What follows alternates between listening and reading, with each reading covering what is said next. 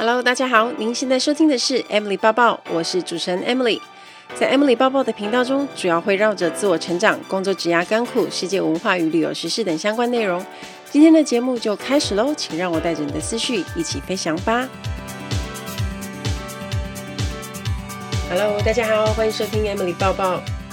端午连假大家过得好吗？都是待在家继续喂食自己的行程。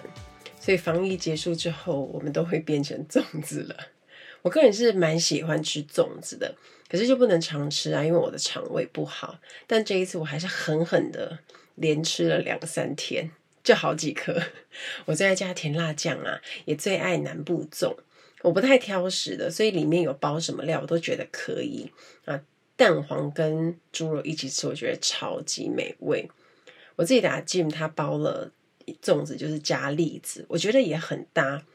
北部粽我就试过几次，我觉得对我来说比较像油饭的感觉。我在吃北部粽的时候，我都觉得啊，可以加一点肉松，诶，很像当阿 V 哥。我个人比较喜欢粘稠的糯米，所以防疫在家呢，还是美食最疗愈。可是提醒大家一定要记得运动。特别要跟大家报告一件非常重要的事，我的新书正在如火如荼的进行中。那希望顺利的话，七月可以准时上市跟大家见面。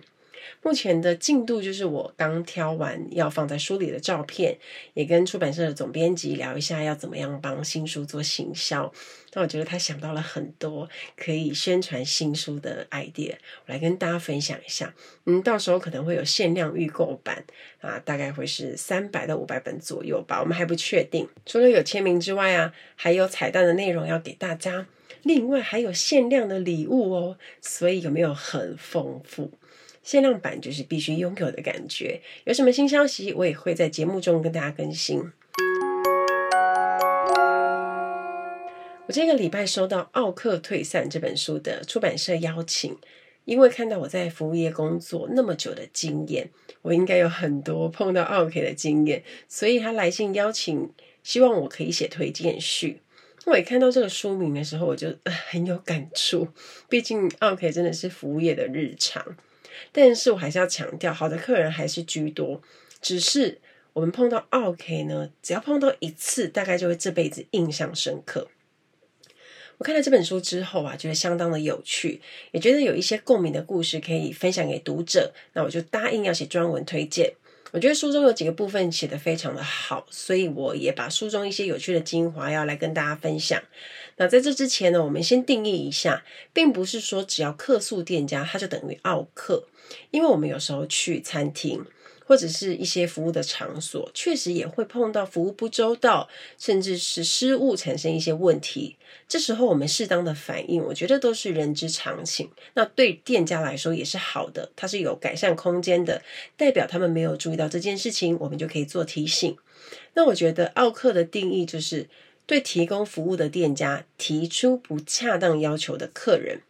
就像是不想要花钱，想要多凹额外的商品或服务啊，或者你到人家店里摆脸色啊，对服务生颐指气使、装大爷，甚至你用言语去怒骂、羞辱别人的等等这些行为，我才会把他们归类成 OK。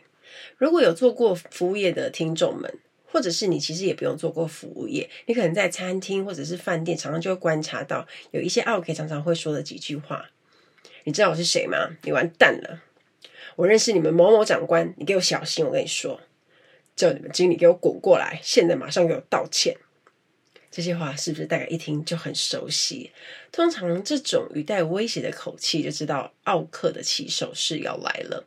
那曾经有媒体做过调查，请餐饮业的店员来票选出九大最恶质的奥客，有几种种类，其实跟航空业一样，我们常会碰到。有的客人行为我看来是蛮傻眼的，我就举个例，几个例子给大家听。像是态度很自以为是的客人，有些客人态度很大牌啊，有一点点的不满就会大骂店员：“我是客人，付钱是大爷。”摆出一副我说了算的那种态度，就会让人火大。再来就是吃到不想吃的餐点，有的人会直接说是店员点错了的奥客，或者是一直不断摔坏碗盘的客人。天哪！然后还有一种就是很喜欢向店员炫耀小知识的客人。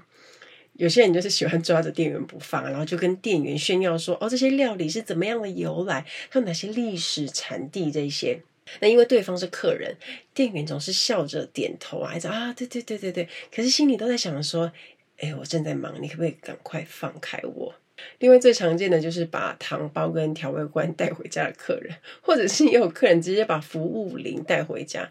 我是不知道为什么你要带服务铃回家啦，也蛮奇怪的，是要在家里用是不是？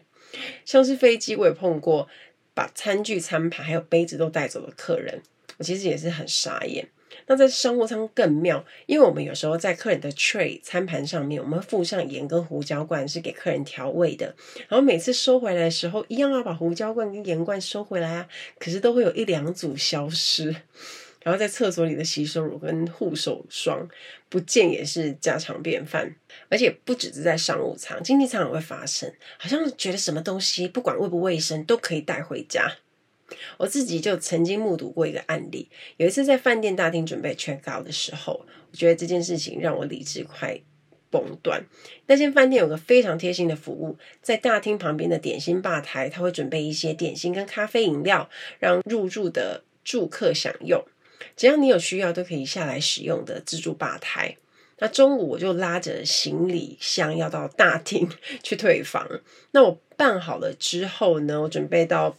就是想说去吧台拿一瓶水来喝，那旁边刚好有两个刚退房的住客，他在看那边吧台有什么东西。正当我拿完水转身过去的时候，看到其中一位女住客，她先是探头看了一下柜台有没有人在注意她，接着她就把放在自助区给客人自己取用的巧克力大把大把的抓着放进去他们随身的大纸袋中。我不知道是不是真的很好吃啦。还是想要带回家。原本满满一缸的巧克力，瞬间就只剩下那么一颗，诶，我真的傻眼。然后他们两个人还一直假装在聊天，装没事，然后一边看着旁边的包装饼干，急速的走进电梯，然后就这样消失了。我当下看到很傻眼，然后火都上来，因为可能就是服务业待久，我就是很看不过这一种。可是。我觉得这真的很贪小便宜，那我一直在犹豫着要不要去跟大厅服务员说。可是我后来想一想，就算我说了，其实那些服务人员也觉得无奈，不太能做什么，因为那个自助吧也没有限制说要给客人拿多少，或者是你要吃多少，他也没有限数量，本来就是给客人吃的，只是我们会特别去注意到你外带打包这个动作真的很夸张。那后来我一直在大厅那边休息，有一个妈妈，她带着两个小朋友走过来看看有什么吃的。就小朋友呢，就看着这缸巧克力，傻眼的说：“诶，那个这缸上厕所之前明明是满的啊，怎么现在只剩下一颗？”结果就只能拿那个唯一的那颗巧克力搭电梯下楼离开，非常的黯然。然后。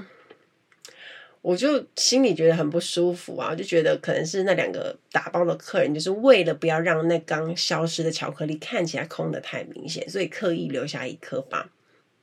有些人会想说，这是饭店提供给住客的福利，每一个人都可以拿，拿是没有问题的。但有些时候，我们自己在享用这些权利的时候，我们也同时有一个同理心，考虑到别人，不能无限上纲。那饭店的用意是要让客人坐在椅子上吃，享用点心，并不是要给你打包带走的。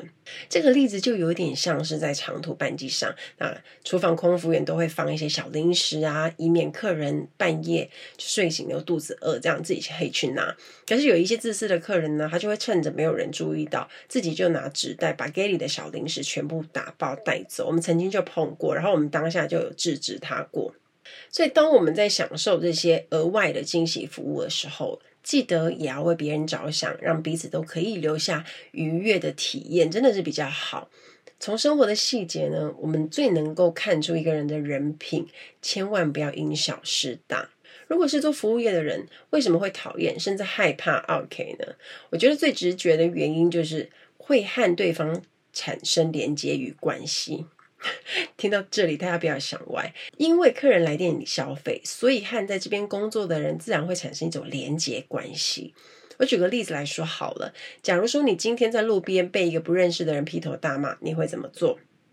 通常我们应该都是吓到，会有点怕嘛，闪得远远的，或者有些人可能会报警啊，或者是骂回去啊，因为我们跟对方没有什么关系，所以不太会迟疑应该要怎么做，可以凭自己的判断直觉做出选择跟行动。但是如果今天是 OK 的话，因为有了我们从客人那边收了钱的关系，那这样的关系就会剥夺客服人员的自由。然后台湾一些大企业的服务业也都是顾客至上的态度，所以在这种前提之下，大家会去尽量满足顾客的需求。当面对客人不当的要求的时候，就会处于一种因为你收了人家的钱，你的立场就很难可以坚定。在面对一些不合理的要求时，就变得好像有一点点理亏。那服务业通常自然会做一些退让。另外，像处理客诉的时候，很多的时候都是在没有设定解决目标的状况之下进行的。我不知道大家有没有这个经验啊？曾经接过客人的电话，然后鬼打墙的一直重复着。哎，你们的公司东西那么贵，但是又烂，但是人别人家的都不会这样，就是你们的才会。然后出货的动作又那么慢，你们到底在干嘛？就是一直重复这些。那客人讲了半天，他都一直在谩骂，但是也不清楚客人的要求究竟是什么。比如说，他是要出货快一点，希望有折扣，或者是他抱怨东西的品质等等，还是他其实都很贪心，全部都要。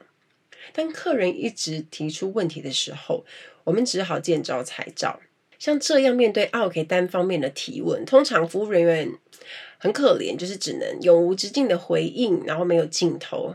有时候原本跟客人好不容易敲好的内容，然后因为客人讲着讲着怒火又攻心，越想越气，然后就更小灯讯息说：“我刚刚没有说好哦，你不要乱说，我也没有这个意思哦。”结果好不容易谈了三十分钟的内容又破局了。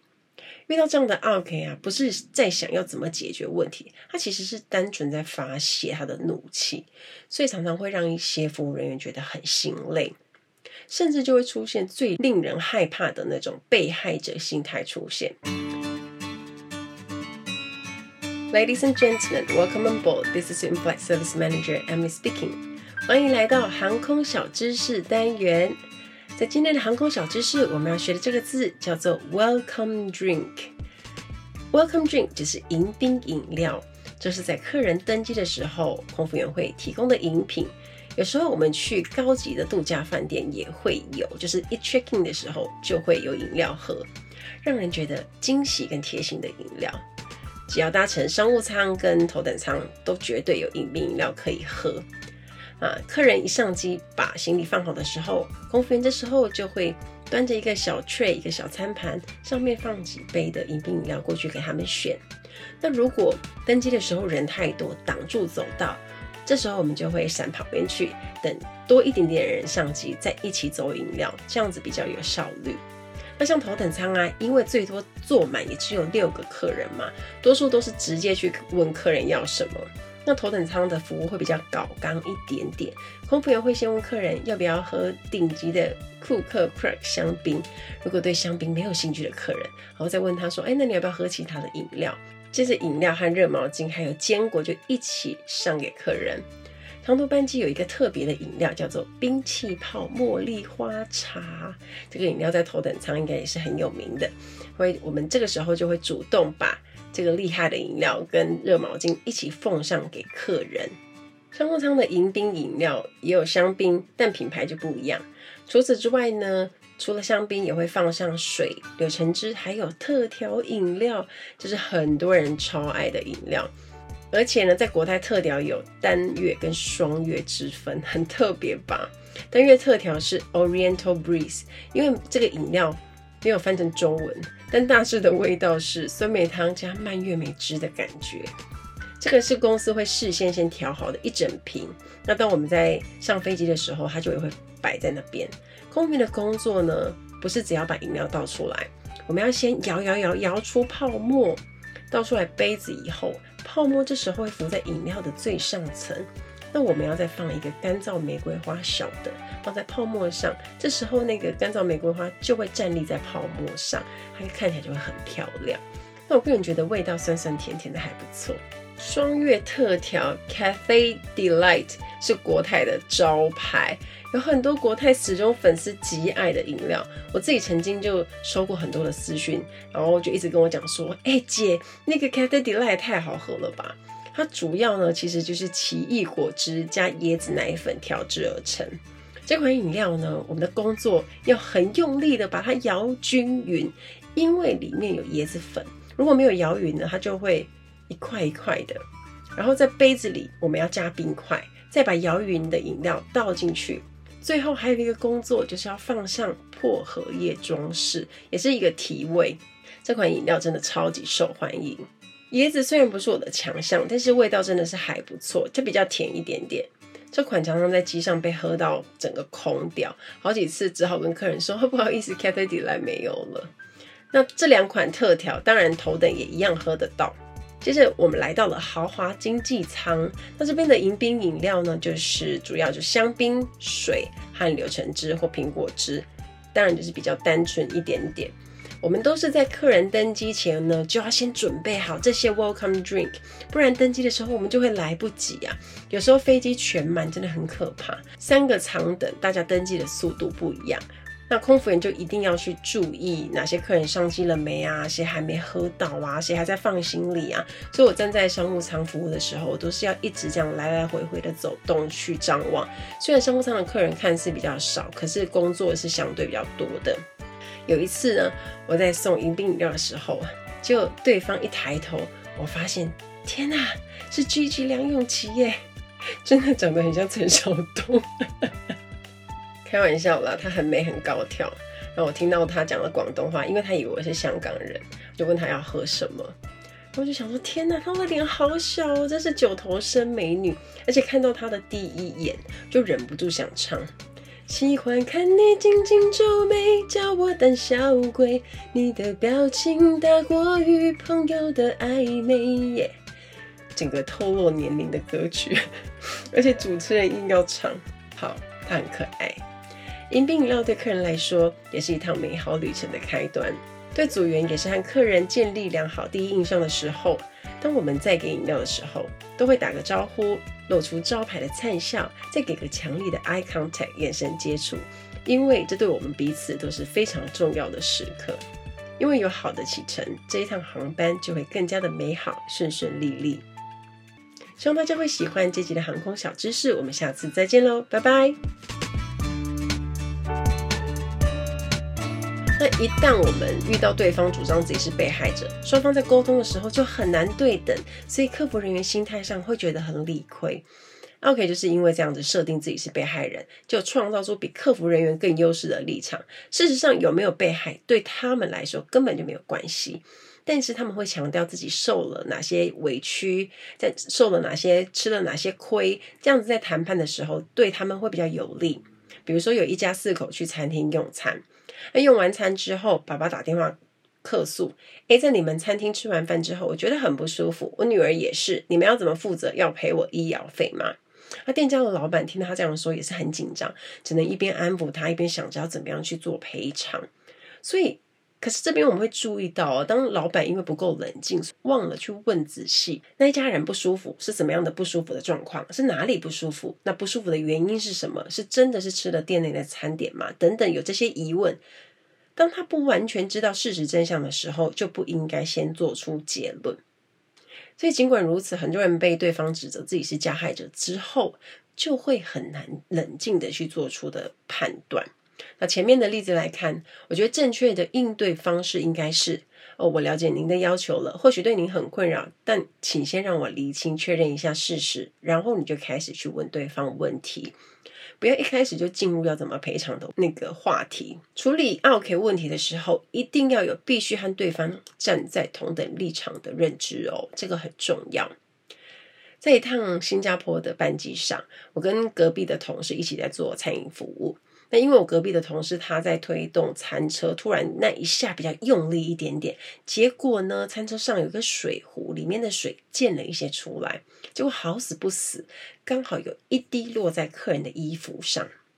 同事在第一时间就整个很抱歉，立刻跟客人说：“不好意思，对不起，我不是故意的。”因为是白开水，所以我们马上的那个及时反应，就想说应该还好。没想到客人一整个大发飙，劈头就骂组员，就骂得很难听。可是，一滴水说真的没有这么严重，而且在他骂的时候，那滴水干了啊，是不是？那我们就在想说，哇，今天要是真的像有甜的饮料，像柳橙汁、苹果汁，我觉得这个组员大概会完蛋。那当时我们主管阿姐听到声音，马上跑出来去了解状况，当然也是赶快道歉啊。可是我们都知道，客人他是真的有心小题大做，这位同事超级委屈。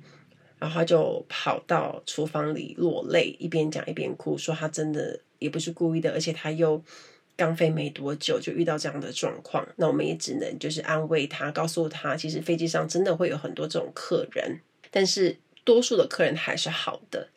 我们在机上遇到 OK 的时候，多半都会影响工作效率。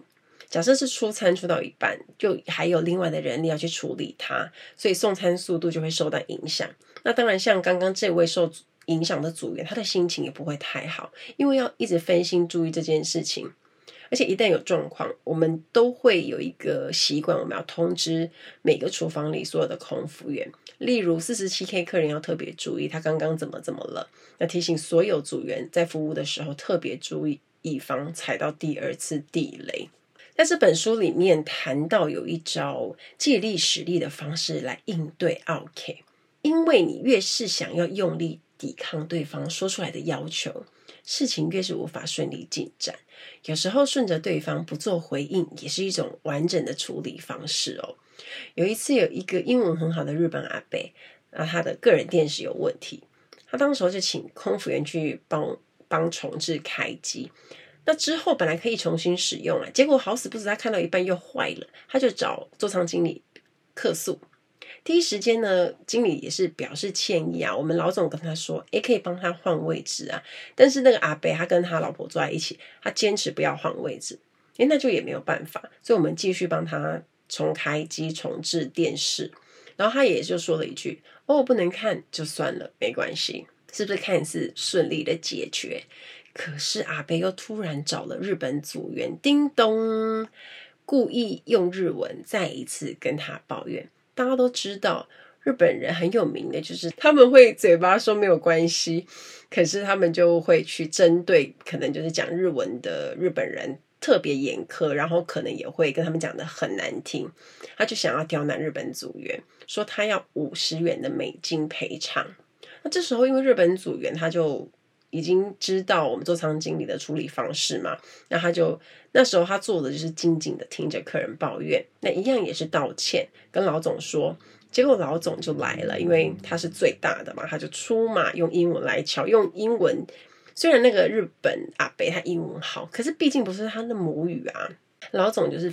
飞机上最大的负责人，那阿贝本来想说在日本组员这里可以讨到便宜，这时候他的 complain 的节奏就被老总打乱，所以他的如意算盘失败之后，气势就相对比较减弱。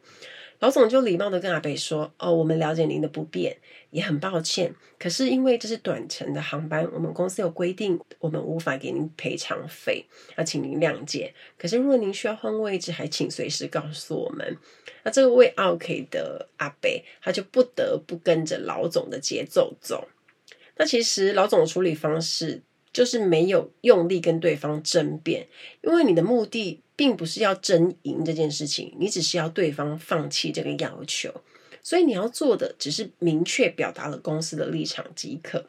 而且，就算你赢了，只会让对方觉得没面子，他可能会一触即发，更加的爆炸，对事情也没有帮助。尽到说明责任和对方接不接受是两回事。可是因为奥客一开始他就想要赔偿，最重要的呢是我们服务人员不去跟客人做无谓的争辩，让他后来顺势自己放弃要求。还有另外一种情形，如果你碰到有奥客跑来吵的时候，其实最好让他在柜台吵。有些餐厅跟服务单位会害怕，可能怕说呃很多人听见看见呢、啊，就想要哦一对一的。谈话去息事宁人，可是其实这样有时候反而更难解决，因为如果你在特定的人身上花太多时间，你会影响到其他受权益的人，所以要在设定的时间内解决，而且越快越好。所以有其他人在场的地方很好，大家都会听到看到，然后也会知道哇塞，那个人就是 OK。那些客人呢，他还会看到柜台的人员他非常诚恳应对的方式。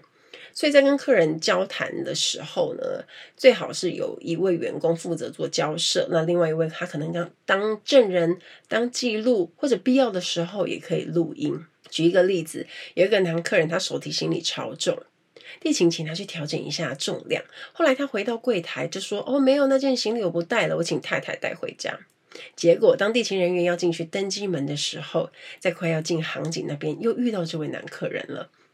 刚刚那件超重的行李就在他手上，身边没有太太，但是有一对年迈的父母。地勤就问他说：“哦，这件手提行李，您刚刚不是说要请太太带走吗？”他整个脸涨红，然后恼羞成怒，说地勤人员妨碍了他的人身自由。这位地勤就回答他：“超重的手提行李不能带进去，而且您刚刚也答应不带，还是您要调整到七公斤以下，您就可以带进去。”这时候，客人就开始歇斯底里，对着地勤大声咆哮。现场也有地勤，还有其他客人在看。但是因为你不能影响到飞机起飞的时间，到最后父母还是默默的把那件行李带走了。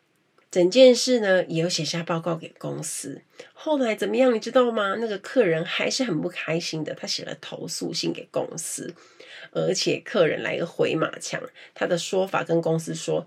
他从来没有被要求在柜台称手提行李或者检查，他完全不知道这个规定。但是客人这个回马枪是没有办法骗得了人的，因为都有监视器啊。所以公司收到客诉信的时候，那知道公司员工是按照规定走，也有证人在，还是会很维护员工的权益。当然，我说的这个例子是外商的航空公司。就我所知，每间公司处理的方式还是跟公司的文化有关系，所以我要做这个备注。但至少在处理这种 OK 的时候，千万你是服务人员的话，一定要懂得怎么保护自己。每一次碰到 OK 的时候，其实都是人生中很宝贵的经历，被气到，但是也会学到。把应对 OK 的经验变成未来的交战守则，其实对于整个公司也能提升 OK 应对的处理技巧。要集结这些发生过的例子啊，定期跟员工分享，并给予回馈，让大家一起讨论。因为人只有在这件事情跟自己有关的时候，才能真正把知识变成智慧。我非常认同一句话：好的服务业要有不服务的勇气。不要因为一次的将就或是通融而造成更多的奥客。我认为公司也要为自己设立的规则坚定立场，也要有不退让、不服务的勇气，这样才能维护服务品质，保护员工权益。就像我刚刚举的例子一样，服务业真是太考验 EQ 了。但我都跟自己说，下班后就忘了这件事，因为只有借由宽恕他们，才能拯救自己啊，对不对？只有你自己在 keep up，他也没有什么损失啊。而且事实上，不要忘了，还是有很多贴心体贴的好客人。他们说的每一句发自内心的感谢，不论何时，总能让我们一扫疲态。因为赋予了更多的期待与信任，所以更值得我们用心对待。不晓得热爱服务业的您，是否也有这样的感觉呢？期待大家跟我分享。听完今天的节目，如果有想法和问题，欢迎到我的粉丝团或是 Instagram 找我，只要搜寻空姐包包 Emily 就可以找到我。你也可以截图这一集的节目，分享到你的 Instagram 的现实动态上面 tag 我，让我知道你有在收听，也让我知道你对 Emily 报报的看法哦。最后，感谢大家收听这一集的节目，真的非常的感激哦。如果你喜欢今天的节目，也欢迎帮我在 iTunes 评分中留下五颗星的评价哦。我们下一集再见喽，拜拜。